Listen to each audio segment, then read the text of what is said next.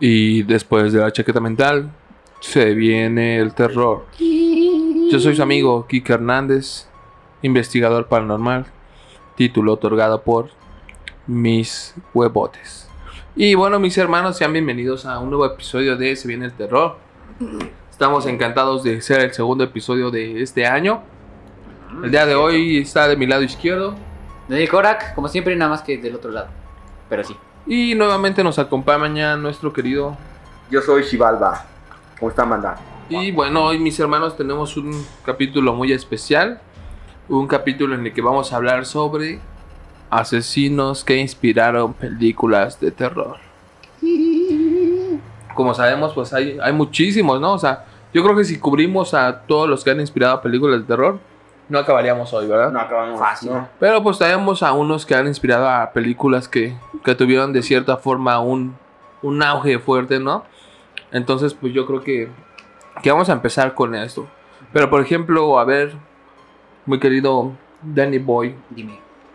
¿tú crees que esté bien esto de que de un asesino serial se inspiren para hacer una película? Sí. Pues sí, a lo mejor. eh, digamos, si lo ves como una manera de. em, hacerle o un tipo de homenaje a alguien así, está mal.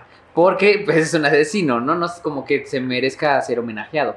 Pero si a lo mejor la historia sí estuvo como muy manchada o tuvo ciertas cosas que dices, ¿a quién se le pudo haber ocurrido eso? Dices, a lo mejor sería interesante hacer una película de como, en lugar de un documental, hacerle una película porque se presta a una historia para una película, ¿no? Entonces yo digo que, pues sí, está, está bien. O sea, no, no de manera de homenaje, pero sí de manera de una película. Ok, mi querido Dani, gracias. Yo soy Shivalba. Bueno, yo no, tú eres Shivalba. Este, Yo soy Shivalba. exacto. Yo soy Shivalba. ¿Tú qué opinas de esto que acabo de preguntar? Yo creo que está bien. Al final de cuentas, eh, en el mundo del arte, pues todos saben que la inspiración viene de todas partes, ¿no? O sea, de donde quiera puede venir inspiración. Entonces, para este tipo de cosas, eh, cuando te agarras un asesino, pues sabes que por lo regular va a ser para una película de terror, de suspenso. Entonces, creo que es completamente válido que te bases o que agarres partes, hechos reales, para hacer una historia, ¿no? Para una, una película. Y bueno, mis hermanos, yo creo que, ahora va mi opinión, yo creo que sí es muy válido porque sabemos que los asesinos en serie com- cometen cosas muy atroces, muy siniestras, cosas que realmente para las personas comunes y corrientes pues son, son muy locas, ¿no? O sea, nadie se imagina qué puede pasar en la cabeza de esas personas para llegar a cometer tan sangrientos asesinatos, estos crímenes, o incluso actos que nadie se imagina, ¿no? Estos actos, pues, ahorita los vamos a ir platicando en las historias de estos tipos de asesinos. Y pues, ¿a quién le gustaría comenzar, mis hermanos? A Chivalba. ¿Sí? ¿por ¿O qué? Chivalba o empiezo yo? muerto, ¿por qué? Si Si quieres quieren, iniciar, porque yo les traigo una especial y una... No tiene mucho tiempo que sale esta película, pues ya tiene un rato, pero... Entonces sí, chicos. bueno, pues ahí, ahí les va una, ¿no? Yo no sé si ustedes han visto esta película, pero es este, justamente es como una película documental, ¿no? Está inspirada en, en una asesina en serie. ¿Ustedes han visto la película de Monster? ¿Monster No. High? ¿Monster Inc? No. Monster University. Monster Pro, No, Monster Monster, así se llama tal cual, Monster. No, la verdad no. Monsters Inc., ¿No? Ah, ah. No, Monster. Monster. No, no creo que No. tengo el gusto. Bueno, esta película está inspirada, está inspirada en Aileen Carol Wuornos. Ok. Esta mujer nació el 29 de febrero de 1956 en Michigan, Rochester, Michigan. Eh, ella de- tuvo una infancia muy, este, muy fuerte, muy, muy fea, en la que dice que sufrió de, de maltratos e incluso se dice que llegó a sufrir abusos de pequeña, O sea, abusos empezamos sexuales. mal, desde la infancia empezamos mal. Sí, sí, de hecho es algo muy común en los asesinos en serie, De hecho. que desde pequeños sufren ya sea abusos tanto Sexuales. sexuales, o- emocionales o maltratos, ¿no? En el caso de ella, creo que tuvo algunos de estos. Y a partir de los 15 años ella empezó a trabajar ya como sexo servidora. No manches, ¿desde los 15 prostituta. años? Ajá, desde los ¿De los 15, 15? años. Ella abandonó la escuela, de hecho, o sea, abandonó sus estudios, ya no quiso continuar. Y pues empezó a cometer este, este tipo de Labor. de labor, ajá, este tipo de trabajo. No manches. Incluso, como les decía, abandonó la escuela Y durante estas épocas, ella, les digo, cuando se empezó a dedicar a, a lo de la prostitución, empezó a manejar, bueno, los crímenes por los que empezaban a, a tener ahí en cuenta los policías, era porque llegó a conducir ebria, incluso también llegó a, este, a robar, y pues eh, uno de los más conocidos era como que clonar este, cheques, bueno, y tener cheques falsos, ¿no? Ok. Y pues este, este tipo de trabajo lo realizó entre el, bueno, más bien se dedicó a este trabajo entre 1989 y 1999. O sea, todo este tiempo se dedicó a la prostitución y comenzó ella a dedicarse al autostop. No sé si saben ustedes qué es esto. No. ¿Tú, ¿Autostop? Ajá. Cuando estás como en la carretera y pides ride o... Ajá, exacto. Es, Ah, es- es- ah, es ok. eso. Ella se dedicaba a esto en, en las carreteras de Florida. Pero, ¿con qué intención hacía? O sea, ¿moverse a otro sitio o algo así? No, de hecho esto lo hacía porque precisamente como, como lo que estábamos platicando, se empezó a dedi- dedicar a la prostitución, entonces lo usaba como una forma de trabajo, sea, ella hacía el autostop y pues ya ofrecía sus servicios y, Ah. e incluso cuando empezó a cometer sus crímenes, pues ya era que a los güeyes que veía que, que querían tener alto sexual, pues llegaba ahora sí que al asesinato. No manches. más o menos lo que se calcula, bueno, lo que se dice, es que ella llegó a matar a seis personas. Me acordé de una canción de Darius. ¿Cuál? Esto me pasa por andar de cachondo, buscando perras por, Por toda la ciudad. Así, ¿no? Sí, o sea, tal ¿no? cual. Ya que lo están llevando a su funeral los cabrones, ¿no? Van con los negritos aquí cargándolas. Ándale, esa con esa rola. Es correcto, es Esto correcto. me pasa. Por andar de cachondo. Ah, No, cachondo. man, sí, cachondo. De hecho, eh, ahora sí que ella comenzó en esto a cometer los, los homicidios por lo mismo de que ella decía que los Era hombres... los hombres que, que buscaban este tipo de, de cosas eran personas malas. Y ella fue, fue este, mató a los seis hombres, como, se les, como les digo. Y de hecho, la policía nunca dudaba de ella. O sea, los policías decían, no, es que ella no puede ser la asesina de los güeyes que, que encontraban, ¿no? De las víctimas que encontraban. La policía siempre se negaba a creer que era ella. Pero todo esto tuvo sentido hasta que en 1991, precisamente como les decía, eh, su amante de esta chica se llamaba este No, hombre, es que tu letra está bien bonita. sí, no de hecho es que no sé cómo se pronuncia 1991, no sé hace no sé como no, 30 años. no- no- no sé cómo se pronuncia pero se escribe T Y R I A A ver, ¿dónde está? Taira T-Y, ¿dónde? R I A T-Y-R-I-A. ajá Tyria. Tyra Moore. Tyria. Algo así. Tyra Moore algo así se pronuncia. La verdad no es que no, no tengo buena pronunciación en inglés. Y pues ella fue la quien la delató a la policía. Ella la delató a la policía y en 1900 ahora sí que el 9 de enero de 1991 ella fue detenida. Y su primer víctima fue Richard Mallory, quien era un delincuente sexual. Este señor lo que hacía era que se dedicaba a abusar de las personas a quienes él les daba, a quienes él les llegó a dar un ray, él las subía a su auto y abusaba de ellas. Incluso, perdón, incluso las maltrataba y abusaba sexualmente de ellas. Él fue su primera víctima y esto nació precisamente por el abuso que ella sufrió en esa ocasión. Fue como. Desató su ira. Ajá. Fue como que, eh, por así decirlo, una Fue vez lo, lo comenté, exacto, fue el detonante. Este fue el detonante para que ella empezara a cometer estos, este tipo de, Pues de pues de crímenes, exacto. No manches. Em, ella, bueno, el juez cuando tuvi- tuvieron este, la, ahora sí que cuando la estaban enjuiciando, uno de los jueces dijo, probablemente sea la persona más fría que he conocido. Aileen sabía lo que estaba haciendo. Ya sabes, entramos en contacto con muchos asesinos, pero Aileen fue tan des- desapasionada. ¿Desapasionada? Ajá, o sea, él se refería a que ella no mostraba ningún este resentimiento ni nada. Ah, ok. Dice, ella fue tan, tan desapasionada y metódica como cualquiera que hayamos aprendido, solo que ella nunca mostraba emociones, ¿no? O sea, para ella lo mata y a la verga, ¿no? Su primera víctima, como ya lo comentaba, fue Richard Mallory, era un delincuente sexual activo, al cual Burr nos aseguró que los hombres que le pagaban para tener relaciones de- a- con ella, este, siempre la, la habían golpeado y violado, este, en repetidas ocasiones. los medios la llamaron, o sea, el sobrenombre que ella recibió fue el de la prostituta de la autopista y la doncella de la muerte. Órale. El cual, como ya lo había mencionado, su caso inspiró a películas y libros e incluso inspiró a una ópera. Oh. La película que, que les mencionaba, la actriz este, Charlize Theron ganó un Oscar en 2004 por interpretar a la asesina en la película Monster. ¿A poco ella la interpreta? Ajá. Y en ok. 2015, Lily Rabe interpretó a Wurnos para el episodio, para un episodio doble de American History Hotel. Horror Story, güey. Por eso American Horror History. Horror History. sí, ¿no? ¿cómo dices? No, está bien. Que cosa que ya avisé que mi pronunciación estaba chida, ¿no?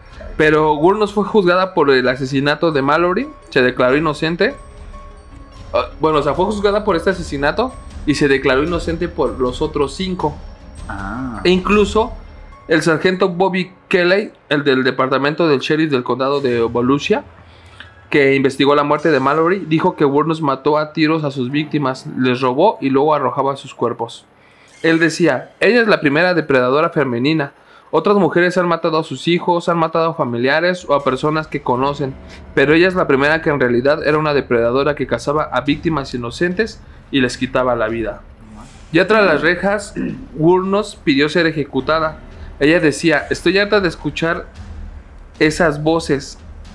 Soy competente, cuerda y trato de decir la verdad y tomaré un polígrafo en cada palabra de esas páginas. También aseguró, maté a esos hombres, los robé tan, los robé tan fríos como el hielo y volvería a hacerlo también. E incluso añadía a todo lo que decía, no hay posibilidad de mantenerme con vida ni nada, porque volvería a matar. Tengo el odio arrastrándose por mi sistema. No manches. O sea, sí lo hizo con toda la intención Sí, del sí. mundo. Y pues ella recibió la inyección letal el 15 de octubre del 2002 en la prisión estatal de Florida. Eh, su última declaración fue extraña ya que dijo, solo me gustaría decir que estoy navegando con el rock y que volveré como el día de la independencia con Jesús. El 6 de junio como en la película con la gran nave nodriza y todo. No te pases. Volveré. O sea, aparte ya estaba tocada, güey, más que las mañanitas. Ella se veía bailando con un Jesús verde, ¿no? Ahí en el... Sí, sí, sí. La no, nave nodriza. estaba- Jala, güey. no Estaba manches. súper loquísima la neta y pues no sé, yo siento que todo esto se deriva precisamente de todos los traumas, que tuvo de niña, todos ¿no? los abusos que la neta Los ella abusos. pasó y pues lamentablemente el detonante como lo mencionábamos fue el de este este vato que era un criminal sexual el cual detonó la bomba que ya estaba a punto de estallar, ¿no? Precisamente por todos los abusos que ella sufría, ya estaba a punto de estallar y cuando él cometió ese acto, yo creo que revivió ciertos traumas en ella de su infancia, que fue el detonante para que despertaran la bestia que, que estaba dormida dentro de ella, ¿no? El monstruo que estaba dentro de él. Y pues precisamente como lo mencionamos, ¿no? En, sus última, en su última declaración de antes de morir con la inyección de TAM, pues ella realmente ya estaba dañada muchísimo psicológicamente, ¿no? Entonces, pues ella obviamente gracias a, a todos los abusos y todo lo que padeció, pues ya no tenía una sensibilidad humana por la cual cuando le preguntaban acerca de sus víctimas decía, eran unos asquerosos y yo volvería a cometer este crimen sin dudarlo, ¿no? Pues Sí, porque- llega con desfachatez, Cinco güey. Sí, veces. como, sí, fui yo y qué, ¿no? Y lo vuelvo a hacer, ¿cuál es el problema? Pero es que a lo mejor ella precisamente, ¿no? O sea, hay gente que... Cree que hizo O sea, bien. Ella cree que, ajá, ella, ella cree que a lo mejor hizo una purga en la sociedad. Es- y es- de hecho es algo muy común que los asesinos en serie creen que están haciendo una purga porque sienten ellos que están acabando con la escoria de la sociedad. Pero ellos lo ven de esa forma porque esas personas con, a las que ellos asesinan son personas que les recuerdan a su victimario de, De la infancia de o de los traumas que tuvieron antes. Claro. Sí, como tú dices, y sí es muy común, ¿no? Que desde la infancia hayan empezado con problemas. ¿no? Justamente como decías, ¿no? Con, con abusos, con golpes, algún trauma con alguien, eh, algún familiar les hizo algo. Es muy común. Sí, es Creo que que, sí. la, la semana pasada estábamos hablando de lo mismo, ¿verdad? Sí, o sea, son los detonantes. De hecho, para el próximo episodio eh, vamos a hablar de amores que matan. Este va a ser un episodio especial por el 14 de febrero, que si no son de México, no sé si sí se festeja, según yo, en la mayoría de los ¿no? países. Bueno, sí, la- pero creo que con el nombre de San Valentín. Ajá, en. Estados Unidos puede ser San Valentín, en México se le llama el, Día del Amor y la Amistad. En este día, pues es lo que se celebra es precisamente, ¿no? El amor en parejas, con los amigos, todo esto, ¿no? Él se puso, era como tal el Día del Amor, ¿no? Pero para los solteros dijeron, pues también que sea. Para que no se sintieran Para que no se sientan excluidos de la, Es de la celebridad. Estamos solitos en esta vida y pues también se siente gacho, ¿no?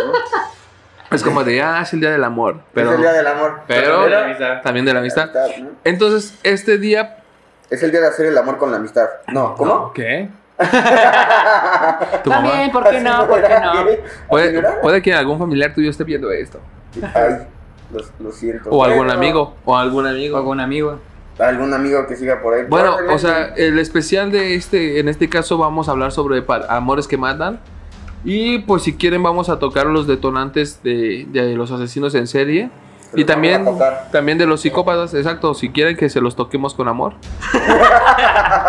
Pues sí, pero pues va, va a ser un episodio, la verdad, muy chido. Vamos a preparar cosas coquetas, entonces para que se al pendiente.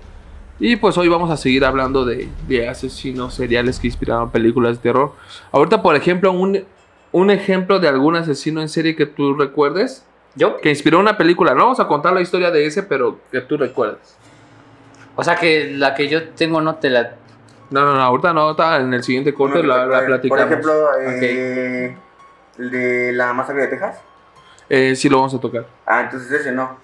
Vamos a tocar el de la masacre de Texas. Ah, Sí. No es como tal, es que de hecho la masacre de Texas está inspirado en el caso de o un hombre, ahorita ya en el siguiente Bloque. bloque se los platico, pero está inspirado, no es como tal ese caso, ¿no? Entonces, pues, es- ese puede ser uno, pero, pues, por es lo ejemplo, que te mencioné, no, es como que agarraron partes, ¿no? Así como ¿qué tal un Jack the Ripper? Jack the Ripper. Ah, caray. Ah, no, que muy vergas con su pronunciación y no me conocen a Jack el Destripador. Ah. Ah, es que tu sí. pronunciación fue la que estuvo mal. No, no, a ver cómo se dice, a ver cómo se Jack dice. the Ripper. Eh, fue lo que dije, güey. Dijiste Jack the Ripper. Jack the. Ripper. De No, no, Ripper. no, ahora sí dije Jack the Ripper. De Ripper. Ya ese sí lo mencioné bien porque sí lo conozco bastante. no Bueno, pero, o sea, sí conocen el caso de Jack el Destripador. Sí, es, creo que es de los asesinos más famosos del mundo, ¿no? Si no es que el más famoso. Sí, si no es que el más famoso. Pues ¿Más es que. Más famoso. El más famoso. Típico, famundo. Es el más famoso. Es el más famoso. Tenía, tenía que ser el biologón otra El vez. biólogo haciendo de la ciudad. El especialista en términos científicos nos ha dicho que el más famoso. Biologón, temas Es que marinos. fue una abro, una abro, una Una, abreviación. una, una, una, Ya, famundo. Un corte, güey. Bueno, mis hermanos, vámonos a un corte porque acá el famundo. Sí, no se la de malas. Vamos a hablar de, de más asesinos, pero pues por al ejemplo de Jack the Ripper. Fue un asesino al cual nunca fue atrapado. Incluso se, de- se decía que fue un médico por la precisión de los cortes, la manera en que manejaba esta onda. Y pues, obviamente, como les decíamos, se inspiró la película de Jack el Destripador. Deberíamos de hacer un capítulo, un capítulo Especial especial, para- solamente para Jack. porque hay mucho, mucho Hay mucho, sí, de sí, él, sí. De hecho, lo que es él y el asesino del Zodiaco son asesinos que nunca fueron atrapados y los cuales se, hay El muchos... Hay muchos mitos entre ellos. In- e incluso se decía que el asesino del zodiaco era ya que el, el destripador. Pero que él se había mudado de Inglaterra a Estados Unidos. Porque el modus operandi era muy parecido. Pero hay muchos estudios que dicen que totalmente esto es ¿Diferente? este, diferente. Pero es una teoría. Es una teoría que pues nadie puede descartar porque no se sabe quién fue uno ni el otro. Entonces, pues vámonos a un corte, mis hermanos, y regresamos con más de Se viene el terror, asesinos que inspiraron películas de terror. El más famoso, güey, neta, güey. más famoso. Eres una puta mamada, hijo. El más famoso. El más famoso. El más famoso. John Wayne Gacy, también conocido como el payaso Pogo o el payaso asesino, como lo conocían alrededor de 1976, se encontraba terminando de dar un show, un show en una casa. Recogió su maleta y se despidió de todos los pequeños.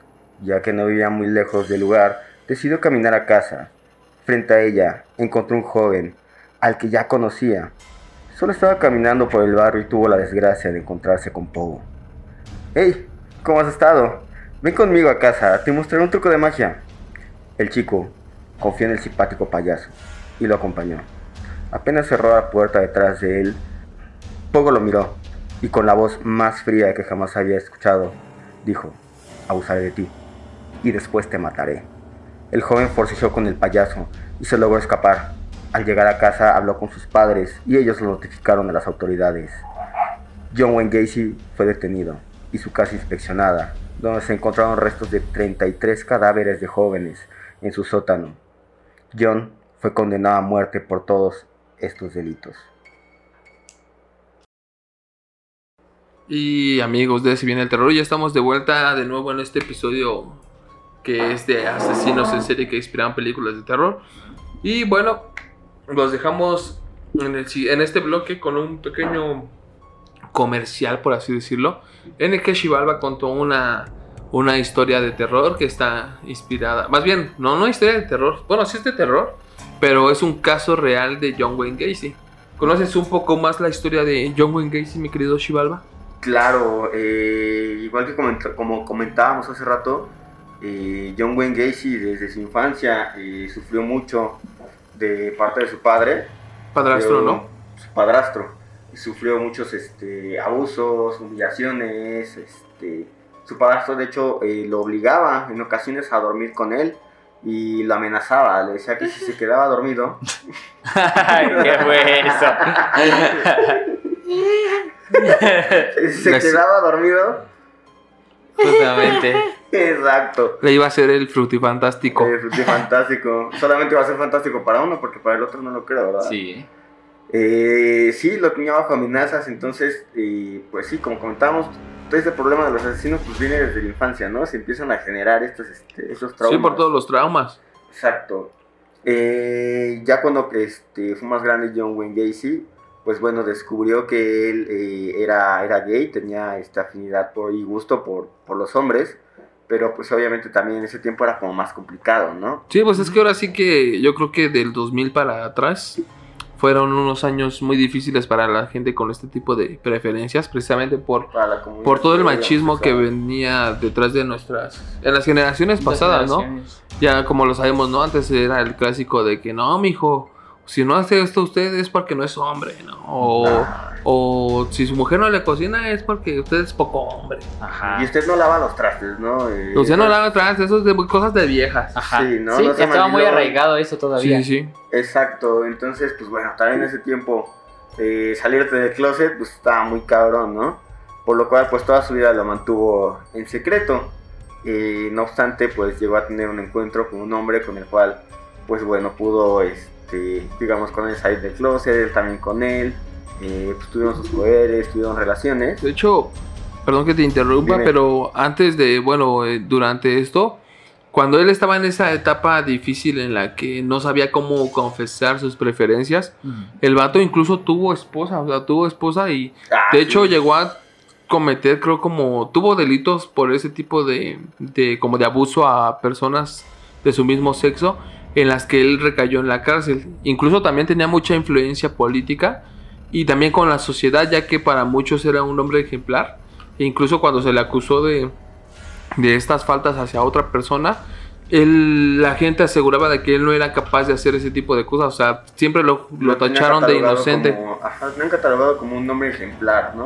y, y, él tenía, les, digo, tuvo esposa, se separaron y al parecer creo tuvo hasta un segundo matrimonio. Tuvo un segundo matrimonio, de hecho sí, sí llegó a tener un, segundo matrimonio, tuvo hijos, tuvo todo, o sea, parecía... Una vida normal, ¿no? Ajá, Trataba de aparentar algo que de, de, esa época, ¿no? El hombre que juntamente te pinta, ¿no? Que así tienes que ser. Esposa, es hijos y... Separarte y otra, así, regar chamacos por todos lados. Un tonto, pero, pero sí, ¿no? No aparentaba ser el hombre ejemplar. Eh, nos quedamos con él. Cuando conoce a un chico, este chico lo conoce justamente en una... Él tenía mucho la costumbre de ir a las... Eh, ¿Cómo se le puede llamar esto? Bueno, a las centrales donde... No, centrales, en donde llegaban todos los camiones, ese tipo de cosas. Entonces él iba mucho ahí para ver así como que a sus presas y él justamente recoge ahí a un chico. Este chico, pues, él, bueno, él le dice que si le gustaría ir de fiesta acá, ambiente loco y no sé qué. Entonces se va con él de fiesta y todo, y pues fuman marihuana, echan unos tragos, y es cuando pasa lo que decía Chivalva, ¿no? Que se encuentran, bueno, tienen un encuentro. ¿Tienen su encuentro? Tienen su encuentro, sí. Eh, pues sí, una cosa lleva a la otra, terminan en la cama. Y la mañana siguiente, pues bueno, también el muchacho, pues que sintió mucha afinidad con John, eh, se despierta, tranquilamente va, le prepara el desayuno y todo, ¿no? También como algo muy romántico, ¿no? Yo creo que él pensaba que podían llegar a hacer algo más, ¿no? Este Ok. muchacho. Termina de preparar el desayuno, lleva todo, este, a, este, le lleva toda la cama a John. Pequeño gran problema que se le ocurre entrar con un cuchillo en la mano, ¿no? Esto pues obviamente pues para cortar los alimentos que llevaba. Eh, en ese momento cuando entra al cuarto, John despierta, lo primero que ve es a este hombre con el que estuvo la noche anterior, pues también con la idea de que ya había tenido problemas con Sí. otros hombres anteriormente, Ujú. y este ya venía con un cuchillo, pues, pensó lo peor, ¿no? Se le va encima y termina matándolo. Y ahí también es cuando se da cuenta que siente placer al matar a los hombres. Como la tortuguita, güey. Pues sí, No, John man. empieza a sentir placer al matar a los hombres. En ese momento lo descubre y es cuando empieza su serie de asesinatos. De hecho, después de que cometía el- ahora sí que el asesinato, abusaba todavía de ellos. ¿De cadáver? o sea, también necrofilia. También era necrofílico. Bueno, si todavía estaba calientito. Sí, No, no, no, necrofilia. no, espera, espera. No, no estoy seguro. De hecho, no estoy seguro si fue necrofílico. Pero de lo que sí es de que abusaba siempre de sus víctimas. Pero no recuerdo si era antes de matarlos o después, de matarlos. Porque había una técnica que él usaba que hace rato nos platicaste. De cuando las esposábamos. ¿o Ajá, el truco de las esposas. Ah, el truco de las Ah. esposas. Sí, aplicaba mucho una, este, un truco de las esposas. Tenía unas esposas en casa y les decía a los jóvenes, ¿no? Que él sabía este, zafarse de las esposas. Entonces decía, ok, no, pues espósame detrás de la espalda. Se da vuelta y cuando este, regresaba las manos, pues ya estaba desesposado. Su truco de John, pues es que tenía una copia de las llaves, ¿no? Escondida. Entonces cuando pasara ¿no? por atrás se da vuelta, des, este, desenganchaba las esposas y pues listo, ¿no? Obviamente esto pues los jóvenes todavía no lo sabían, en ese momento no se los decía, y le decía, ven, te enseño cómo, las, cómo yo lo hago, ¿no? Te voy a poner las esposas, ya puestas las esposas, fuiste. O sea, ya con las esposas puestas, eh, ya te iba a violar y posteriormente te iba a matar. No, y man. tu cuerpo iba a terminar en su sótano. Era de ley, ¿no? Prácticamente. Solamente hubo un caso de un hombre que llegó a, este, ¿A a escaparse, sí, se logró escapar. Eh, utilizó un truco en el que de alguna manera expandes las muñecas, ¿no? Y cuando te ponen las esposas, quedan más grandes de lo que deberían, no quedan al, al tamaño de tus muñecas, por lo cual puedes pasar las manos, ¿no? Para zafarlas. Utilizó su truco y cuando John pues intentó este, violarlo, pues logró zafarse. Y evidentemente lo amenazó, ¿no? Que no sé qué, que no sé, es que la madre, ¿no? Le tiró pura bala fría. Ah, Bala fría. Pura bala Bala fría, papi. papi. ¿Cómo que te quieres fornicar a mi hermana y a mi modo? No, sí, se lo madrió, ¿no? Se lo Sí. madrió y lo amenazó nada más. Lo confrontó, lo amenazó, se golpearon y se fue de la casa, ¿no? O sea, se retiró. Pero no, jamás levantó una demanda, no habló de eso, ¿no? Ya está, obviamente, eso se supo ya hasta tiempo después. Eh, la cuestión es que eh, no hay tantas demandas, y ayúdame, no recuerdo, porque ya tuvo problemas este, Ah, legales. o sea, ¿no? él empezó a tener los problemas legales, obviamente, de que esto ya, ya tenía los antecedentes de que mucha gente aseguraba de que él tenía estas ondas homosexuales. Y en alguna ocasión, incluso, una de sus víctimas logró escaparse. O sea, de, porque él tenía la costumbre de fumar marihuana con ellos. Y en una de las ocasiones, una de sus víctimas escapó, pero iba desnudo. Entonces, cuando llega con la policía, cuando encuentra una patrulla, los policías sacan de onda, ¿no? Y entonces él les empieza a decir, no, es que este tipo me quiere violar, no sé, que no sé qué, que bla, bla, bla. Entonces, John Wayne Gacy llega, o sea, John Wayne Gacy lo siguió y llega con los de la poli- con los policías y les dice, perdón, dice, es que está ya muy drogado y pues acabamos de tener sexo y no sé qué. Entonces les empezó a meter eso de que ellos eran homosexuales. Entonces la policía con tal de evitarse un problema con ese tipo de orientación que para ellos en ese tiempo estaba mal, pues decidieron nada más decir así como de llévatelo a tu casa, cálmalo y ahí haz lo que tú puedas. Entonces es lo que dicen que si los policías en ese momento hubieran detenido a John Wayne Gacy e investigado todo, se hubiera detenido la cantidad de asesinatos que hizo. Sí, sí, eso. Posteriormente, pues él siguió cometiendo estos crímenes. El problema aquí es que él era como que una imagen ejemplar para vecinos, todo. Y aparte, pues era un payaso infantil. Como ya lo mencionó Chivalba en un inicio, él era el payaso Pogo. Entonces el payaso Pogo era muy querido tanto por niños como por adultos. E incluso John Wayne Gacy ofrecía fiestas este, en su casa, a lo que como le llaman barbacoas. Barbacoas Ah, sí. en las que invitaba a vecinos y todo. Y muchos vecinos eran de que, oye, ¿por qué huele tan raro tu casa? Huele muy feo. Y él decía, ah, perdón, es que tengo problemas con la tubería, este, con el sistema de drenaje y no, No sé qué. Siempre era, cadáveres. Era, el- era siempre el choro, pero pues todo el mundo ya obviamente después se enteró que era por los cadáveres que tenía él ocultos en su sótano. Imagínate una de sus este, carnes asadas, güey, que te llegue el olor, que te digan, no, es que tengo problemas con la tubería. Ajá. Tiempo después te enteras que lo que estaba oliendo eran cadáveres de jóvenes. Sí, no Sí. manches. Y él de hecho lo que hacía era que, bueno, no es, este no se le llama, no es, no es un sótano como tal, sino es la parte que queda entre, ahora sí que los cimientos de la tierra y la parte de la, de la casa. Porque como sabemos en, la casa, en las casas en Estados Unidos eh, se construyen cierto, o sea, está el suelo y se construye con madera Como un metro de distancia, ajá, ¿no? un metro por ahí Sí, así. cierto. Entonces él ocultaba ahí los cuerpos y ya nada más les arrojaba cemento encima. Pero pues obviamente esto no funcionaba para poder drenar todos los olores, ¿no? Sí, sí. Eh, ¿Cómo fue que lo atraparon? Pues resulta que él un día en una tienda de, me parece que era una tienda de abarrotes, empezó ahí a tener, querer conquistar a un chavillo, ¿no? Y él siempre lo que hacía era que les decía que él les podía ofrecer trabajo mejor pagado, de donde estaban y que no sé qué. Resulta que se lo lleva y pues obviamente pues en su trabajo cuando van a investigar la desaparición de este chavo, dice, no, pues es que la última persona que con la que estuvo fue con este tipo, ¿no? John Wayne Gacy. Eh, entonces empiezan a investigar a John Wayne Gacy. Resulta que le encuentran, creo, un como ticket que era del chavo, pero que no saben por qué John Wayne Gacy tenía. Dicen, oye, ¿tú qué haces con él? No, pues es que sí lo vi, pero pues él me trabajó, me hizo unos trabajos y se fue. Y la policía neta era tan ingenua que lo dejaba ir siempre.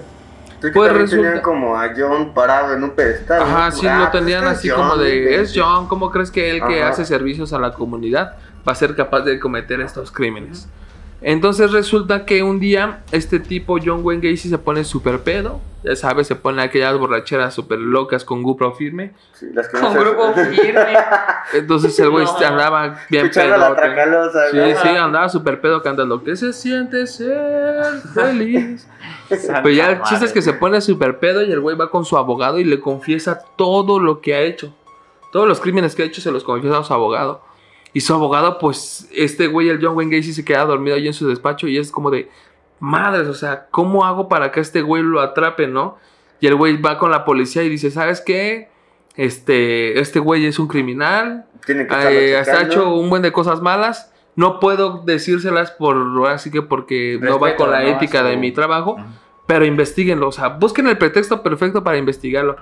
El chiste es que la policía estaba tras de él, tras de él, tras de él, pero no, no, o sea, de verdad este güey no les daba el motivo adecuado para, para que lo investigaran. Hasta que un día la policía lo detiene por, ya saben, ¿no? El clásico de México, pero esto pasa en Estados Unidos. Revisión Una revisión de rutina. rutina.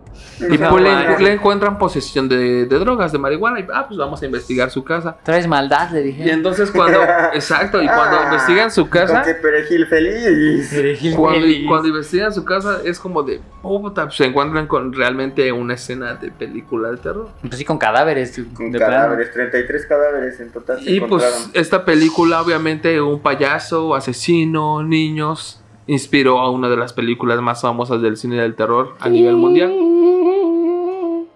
Ya saben cuál es. la que se comen ustedes, el eso. Pennywise. Ah, Ah, eso. eso. El ¿Tú Pennywise. te comes eso o el Pennywise? Ninguna de las dos. Se come It. Se come, no, no es se come eso. No, sí, este, este caso pues inspiró obviamente al el caso de, de Pennywise. Obviamente no solo es inspiración de John Wayne Gacy, también está inspirado por otro payaso que no recuerdo bien su nombre. Chuponcito. No, no, no, pero este payaso, este payaso, como mencionamos, las construcciones, las construcciones de las casas es como que a un metro de distancia. había unas casas en las que se habían, se construían, bueno, se les ponían como unas puertas para poder bajar hacia esta zona donde ya. les decimos. Entonces había, el, el sótano, ¿no? Ajá. Sí, ese sí es el sótano. había un asesino, no, no, no es el sótano, es justamente a esta área donde les digo, Ah, que quedaba entre el piso y, Y, el, el- y el el pi- sótano. Ajá. Ajá, no, entre el piso de la casa piso y y el piso real, ¿no? El piso real, ok. Entonces háganle cuenta que este payaso lo que hacía era que se metía por ahí y pues al momento de, de entrar a la casa se metía por las puertitas que, que daban a la casa. Ajá. Y él era la forma de asesinar. De hecho, la referencia que tenemos en la película de It es en la escena de la coladera. Ah. Esta referencia la, hicieron precisamente a ese payaso. No manches. Ajá, que no, no recuerdo su nombre, pero también es un asesino que, que inspiró a, a It. No man. Pero a ver, por ejemplo, ¿tú qué opinas de este caso de, de John Wayne Gacy? No manches, es que está. Sí está de. De, pues de psicópata, o sea, de plano era un manipulador, ¿no? Le engañaba a las personas para atraer su atención, atraer su interés hacia él, como sea posible. Y pues ya, matarlo y así nomás porque... Pues ahora sí que a fin de cuentas sí le gustaba hacerlo, porque literal se excitaba con eso. Entonces ya era también una manera a lo mejor de satisfacer un gusto sexual también, ¿no? Pues es que de hecho es a lo que vamos. Todas las víctimas tienen en algún momento el deseo o, o sienten el poder de querer ser ahora el victimario. Ajá. En este caso, pues por ejemplo, a él lo, lo abusaba su padrastro y al momento de que él pudo matar a una persona, sintió el poder. O sea, fue la primera vez que él se sintió encima de alguien, o sea, sintió que él era la autoridad. Sí. Y eso es algo que muchas de las víctimas, eh, cuando sufren abusos, buscan. O sea, ser ellos los Es que ahora están en la los- posición de arriba. Es como también los que hacen los tiroteos también en Estados Unidos, ¿no? Igual. Los, siempre, siempre, siempre son a los vatos a los que traen este... De bullying y Ajá, así, los ¿no? andan buleando, los traen este... Como sus pinches chanchitos, ¿no? De Los- hecho, de hecho, ahorita que en un episodio lo llegué a comentar. Eh, uno de los casos más común, bueno, más, cono- más común, no, más conocido en los crímenes de estos de tiroteos en las escuelas es el caso de mm, la masacre de Columbine. Sí. Y este no, caso, sí, este caso, por ejemplo, fue muy sonado, bla, bla, bla. Y tiempo, un tiempo después de esto, Marilyn Manson iba a dar un concierto en esta ciudad. Y pues la gente empezó a que no, que él era satánico, que él era de los que inspiraban a los crímenes, que no sé qué. Y en una entrevista a Marilyn Manson le dicen, oye, si tú tuvieras la posibilidad de hablar con los chicos que hicieron esta masacre en Columbine, ¿qué harías? Y él dice una respuesta súper épica, o sea, neta es súper épica, que pues la neta es que para mí también, o sea, no sé, sí representa muchas cosas, ¿no? Porque él dice, pues lo que no hicieron sus padres, escucharlos. Ujú.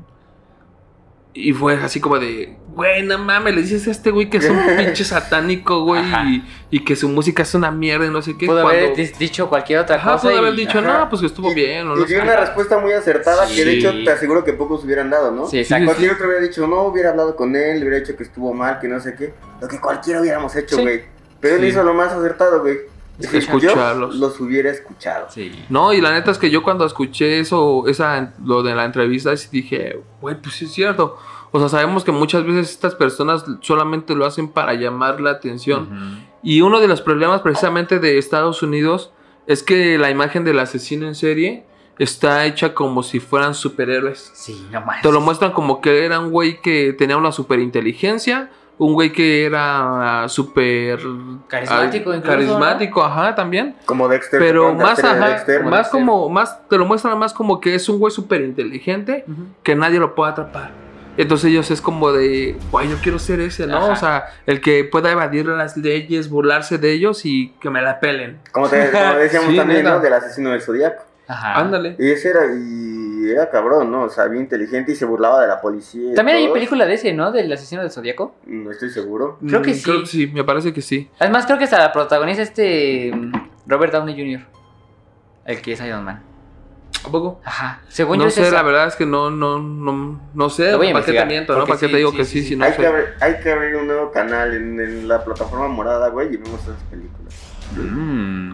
De hecho, igual vamos a tratar de hacerles recomendaciones de películas, ya sea sobre de terror, asesinos. Eh, una de, por ejemplo, que ya había recomendado, que está muy chida, es la, la serie de eh, No, Mindhunter. sí. Mindhunter. Ah, ya. Esa serie está muy chida y te muestra incluso cómo es cómo en partes que nace la criminología, Ujú. cómo hay muchos estudios que ellos hacen con los asesinos en series para descubrir parte de su psicología. Entonces, pues esa serie se los recomiendo muchísimo, véanla, es de las series top. Y pues vamos a irnos a un corte comercial y regresamos con más de Si viene el terror, porque se viene el último bloque, Bloque. de este programa. Regresamos.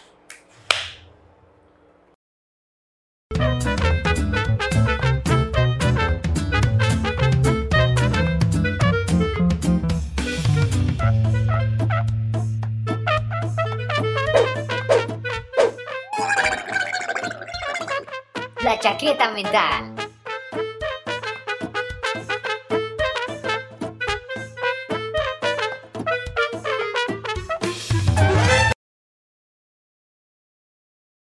Y mis hermanos Si viene el terror. Perdón, ya se fue. Disculpen Regresamos ustedes. a la última etapa, bueno, el último bloque de este capítulo. Y mi querido Danny Boy, ¿tú qué caso traes?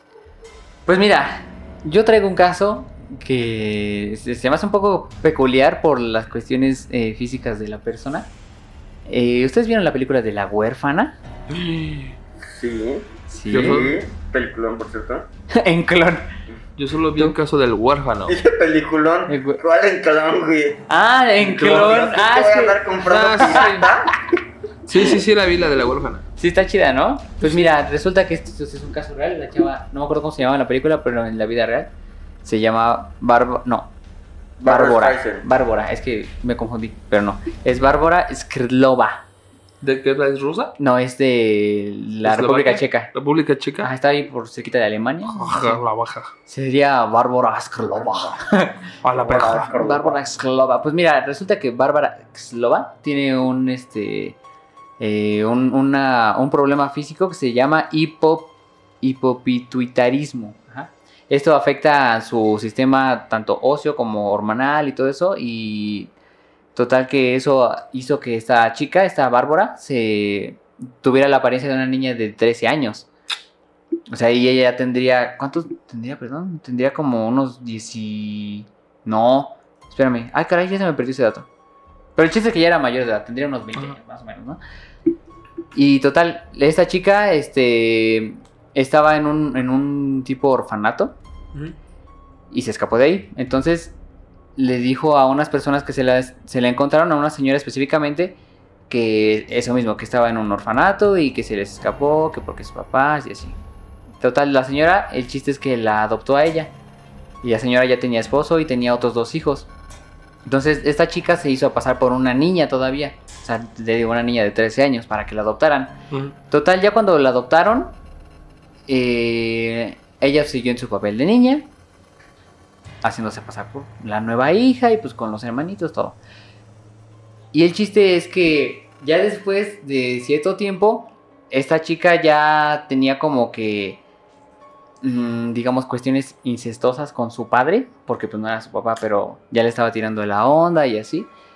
Y luego también a los hijos de la señora, los que eran sus hijos reales, los, se puede decir, los secuestró en una como tipo jaula, en la parte del sótano también a los niños.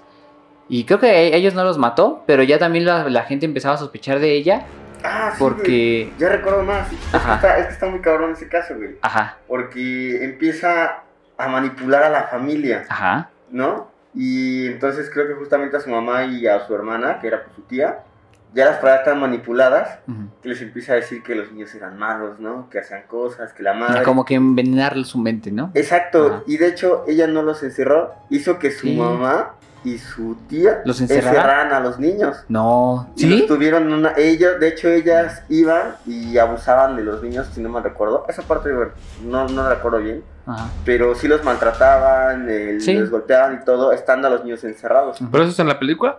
No, No, en la vida real.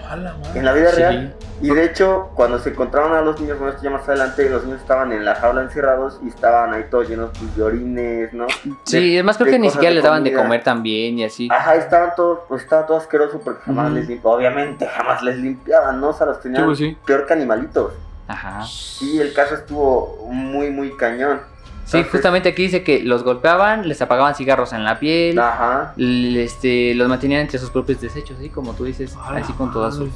ese sí, todo ese show. Sí, pues los niños tu- tuvieron un trauma muy cañón, ¿no? Porque decían, Sí, sí. pues cómo... Y es que también esta eh, Bárbara, o sea, también ese tipo de manipulación tan profunda para hacer que tú como padre, o en este caso como madre, Sí. abuses de, sí, de esa manera de tu hijo y Ajá. empieces a creer en ella y sigas las órdenes de ella, está muy cabrona. Sí, está muy loco ese pedo. Sí, y luego ya este, digamos que en parte para el fin de esto, pues tenían a los niños ahí encerrados en jaulas y así. Los vecinos de la casa de, de junto habían instalado un monitoreo de video para un bebé Ajá. y este, como que, digamos, la interferencia, bueno, tuvo alguna interferencia con las cámaras de seguridad de la parte de la casa donde tenían a los niños Ajá.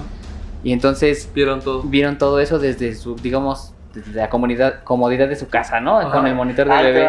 Es que de hecho está- también está cagada ese pedo. Ajá. Eh, los vieron porque ellos también, ellas compraron estas este, monitores de bebé, Ajá. el mismo. El mismo. Entonces Se justamente cruzaron las Sí, señales. se se cruzaron las señales, ¿no? Porque tenían uno pues para checar a los niños y el otro pues lo traían cargando alrededor de la casa. Mm. Entonces se cruzaron las señales y fue cuando de la otra casa alcanzaban a verlo. Ajá. Reportaban a la policía, empezaron a enseñarle, pues es que esto es lo que vemos en nuestro monitor, debe de estar pasando algo cerca. Sí, porque pues las señales son cercas. Exacto, empiezan a investigar y es cuando les La Ajá. madre. ¿Y en qué termina esta onda? En que encerraron a esta Bárbara. La encerraron, sí, este, terminó en la cárcel, le dieron creo 12 años de prisión, ¿no? Aquí dice 14 años. No. No, sí. Pero la, 12, 12 la años de prisión. Después, güey. No, le- no fue en el momento. Ah, sí, es cierto. Se se fue escapó. después, se escapó y luego se hizo pasar por un niño.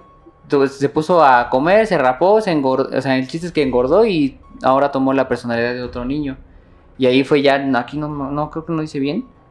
Este, pero sí, ya después lo- los profesores, dice, los profesores de este niño, de este niño, eh, ya dieron que, ya dijeron que estaba como que algo, algo no cuadraba ahí en su historia porque no tenía como antecedentes y dónde venía y así. Entonces ya fueron con la policía y lo investigaron y se dieron cuenta que era otra persona.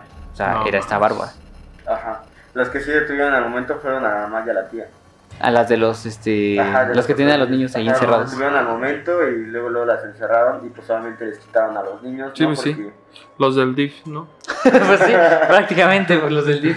Sí, No, mam, no conocía yo el caso de, o sea, recuerdo la película y todo, pero no sabía el caso que era tan más. El caso está más cabrón. Sí, la está mucho más loco la que neta la- es que sí. Pero yo creo que pues obviamente la, pues, o sea, en la película no iban a mostrar ese tipo de maltrato infantil porque la Ajá. neta sí es algo muy pasado de Sí, bestia. está muy, muy, muy loco el caso. Pues no Ok. ahorita por ejemplo, justamente que estabas contando todo este tipo de casos así locos, hay un caso también de un asesino que es conocido por inspirar a la película de la masacre de Texas y otras, Mm. entre otras cuantas, ¿no? Este asesino en serie, bueno, no, es- más bien es asesino en serie. Este güey se llama Ed Gein. Él supuestamente solo mató a dos personas, que fue a su hermano y a una señora que trabajaba en un bar, que era la, ahora sí que por así decirlo, la bartender. Pues resulta que este muchacho, pues eh, cuando era niño, sufría. Su papá era un hombre maltratador y su mamá era una señora que era de esas señoras fanáticas religiosas que en exceso. A los mismos antecedentes, ¿te das cuenta? En exceso. O sea, era en exceso fanática religiosa. Pues resulta que él pues veía a su mamá como una divinidad, ¿no? Él siempre veía, estaba enamorado de su mamá, de hecho. Entonces él siempre veía a su mamá como un ser divino y bla, bla, bla. Pues resulta que su hermano este, empieza a salir un, un tiempo con una chica. Y su mamá empieza a decir que nada, que él ya se está yendo por el camino del diablo y no sé qué. Y es, en esa ocasión Ed Gein sale con su hermano al bosque y él termina matando a su hermano. Y tapa la escena del crimen pues fingiendo que fue en un incendio en el bosque fue lo que hizo que su hermano se sofocara y muriera, ¿no? Pasa esto y su mamá se deprime, bla, bla, bla. Y él estaba ahí como siempre, ¿no? Él la veía como una deidad y todo esto. Después fallece su mamá y él se queda solo. Ya había fallecido, creo, su papá. Entonces cuando él se queda solo, él lo que empieza a hacer es que va y desentierra a su mamá. No manches. Ajá, y ahí tenían su, su cadáver de su mamá y hablaba con ella y no sé qué. Y él tenía mucho esto del, esta fascinación por leer este, sobre cómo, cómo encoger los cuerpos, disecarlos y todo eso. Entonces él eh, lo que era más bien, él no era un asesino en serie, sino que él lo que hacía era que profanaba tumbas. Y después, pues ya obviamente empezó a ella a hacer sus colecciones y todo esto, ¿no? Te les digo que después mata. Ah, no es cierto, sí mató a tres personas: su hermano, la bartender. Y mat- cuando mata a la bartender, pues igual, ¿no? Todos se quedan de que no, pues quién habrá sido y no sé qué. De él ya no, o sea, de él nadie sospechaba porque se les hacía una persona retrasada. Ok. Incluso había niños que se juntaban con él y hablaban así como de, ay, como si fuera tontito, ¿no? Total que su última víctima fue... Su última víctima fue una señora que ella vendía este vendía varias cosas, pero él siempre iba a comprar este anticongelante. Él siempre iba ahí con ella a comprar cosas así de anticongelantes, escopetas, vendía a la señora y varias cosas. Entonces, se- quien se dio cuenta de que él era un asesino fue el hijo de la señora. Porque el día que encuentran a la señora muerta, ella, ellos tenían la costumbre de anotar que- que- quién era el último cliente y que les compró. No Y ella había anotado Ed Gain y un este anticongelante, ¿no? Y él siempre decía que él se le hacía mucho, muy sospechoso, ¿no? Que él se le hacía una persona extraña. El chiste es que pues él se le ocurre ir a buscarlo. Pues va y lo busca a su casa y todo. Y cuando entra a la casa de este cuate, pues encuentra el torso de su mamá colgado. No manches, el torso. Ajá. Y pues él obviamente corre a la policía, da el informe y todo. Y cuando llega la policía, pues sí, en efecto, encuentran a esta persona muerta, toda deshecha y todo. Pero lo más raro es que encontraron, o sea, eso no fue lo peor, sino que encontraron cajas con orejas, frascos con ojos. Incluso había una caja que tenía puro pubis de mujer. No manches. No manches. Sí, o sea, este güey estaba loco. Eh, Es más, de hecho dicen que uno de los policías que sufrió mayores traumas fue uno que cuando abrió una caja encontró este tipo de cosas. Y fue así como de vomitó, o sea, el güey dicen que, o sea, Sí. sí era una cosa tremenda porque les digo, tenía máscaras, tenía chalecos, Ah, porque sí tenía tendencia a hacerse hasta como ropa. prendas. ¿no? De hecho, él se hhacía prendas para él. Con la Y piel luego, la piel, ajá, con las y pieles. luego salía No él de, de hecho él luego salía en las noches al ahora sí que allá afuera de su casa con estas pieles puestas con estos trajes desnudo güey sí o sea estaba súper loco y pues ya ¿Y obviamente la gente nunca vio que eso estaba No, raro? pues, o sea nunca lo vieron o sea porque Ah, Es que obviamente era como eran en esas épocas en las que un una, rancho, una casa Ah, está como a un kilómetro de la Como otra coraje, el perro cobarde. Ajá. Ándale, güey. Entonces tienes espacios así llanos, ¿no? Entonces no alcanza a ver al vecino directamente. Sí, sí, Sí, pues sí, o sea, eran, eran casas en las que estaba todo súper random. Y pues, de hecho, esta película inspiró, te digo, esta película, este caso inspiró a películas como Como Masacre de esa. Texas. y Y bien eso. dicen que la realidad supera la ficción, ¿no? Sí, la neta es que sí es un caso pasado de lanza. De hecho, hay una tosco. película y está hasta en YouTube, la pueden ver. ¿Esa o es otra? Ah, la película de Ed Gein, del- de su caso y pues ahí te muestra todo eso de lo que les acabo de platicar, muestra así todo como que cómo fue sucediendo, cómo él incluso imaginaba que platicaba con su mamá y varias cosas. Incluso hay una película que se una en Netflix, bueno, estaba en Netflix, ahorita ya no está, que es de este canal que hizo Deadpool, ya la había igual recomendado, que se llama The Voice. Ah, ya. Voices, las voces, ¿no? Y Como el programa narcano. y en este Wow. caso, el, el- este vato escucha voces y empieza a cometer crímenes. Y igual tiene ahí los cuerpos de las chavas. Y empieza a hablar con ellas. Y habla con su perro y hasta con su gato. Y te muestran también varias cosas de cómo él llega a cometer crímenes. Pero cómo él distorsiona su realidad por los problemas mentales que tiene.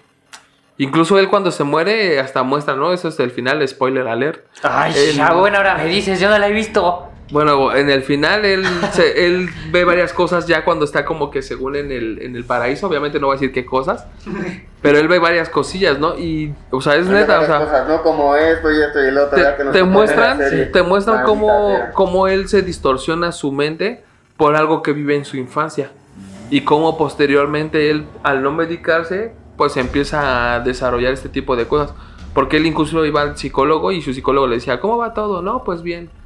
Y él, este, incluso cuando tomaba su medicamento, una vez, él, él tenía como que el, el bien y el mal, ¿no? Su perro era el bueno y el gato era el malo. Ah. Y el gato le decía, ¿qué, güey? ¿Ya quieres dejar de hablar con nosotros?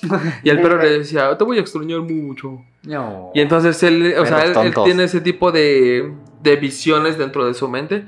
E incluso te muestran cómo es su realidad dentro de lo que él ve y cómo era la realidad que, que ya la policía veía del caso, ¿no?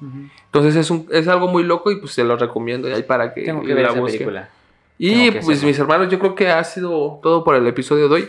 hemos abarcado nada más algunos cuantos de los asesinos que han inspirado a películas de terror para Sí, poder tener muchos. igual otras partes. Y pues yo creo que pues, con esto nos despedimos. Estuvo con ustedes el día de hoy. Yo soy Xibalba.